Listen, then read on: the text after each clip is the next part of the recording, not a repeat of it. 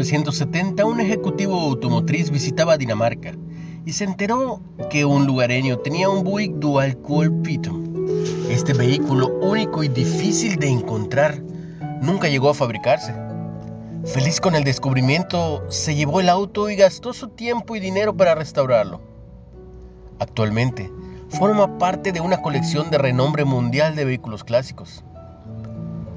Los tesoros escondidos pueden adoptar muchas formas, y en el libro de Segunda de Crónicas leemos sobre otro descubrimiento, un tesoro escondido.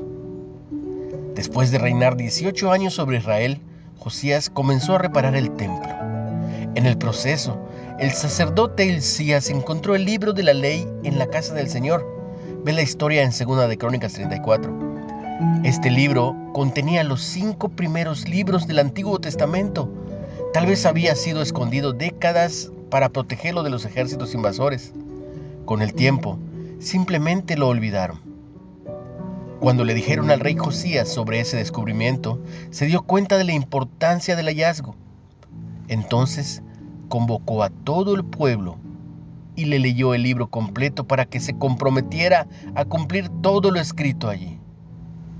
Así de importante hoy, nosotros tenemos la asombrosa bendición de contar con un tesoro de valor incalculable los 66 libros de la Biblia.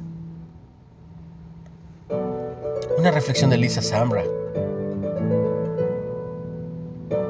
¿Cómo llegaste a considerar la Biblia un tesoro?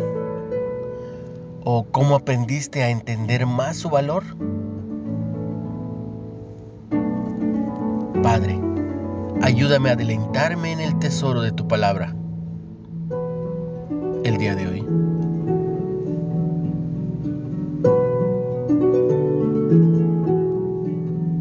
No olvides compartir el mensaje. Ten una excelente semana. Tú y los tuyos, en el nombre, que es sobre todo nombre, en el nombre de Jesús.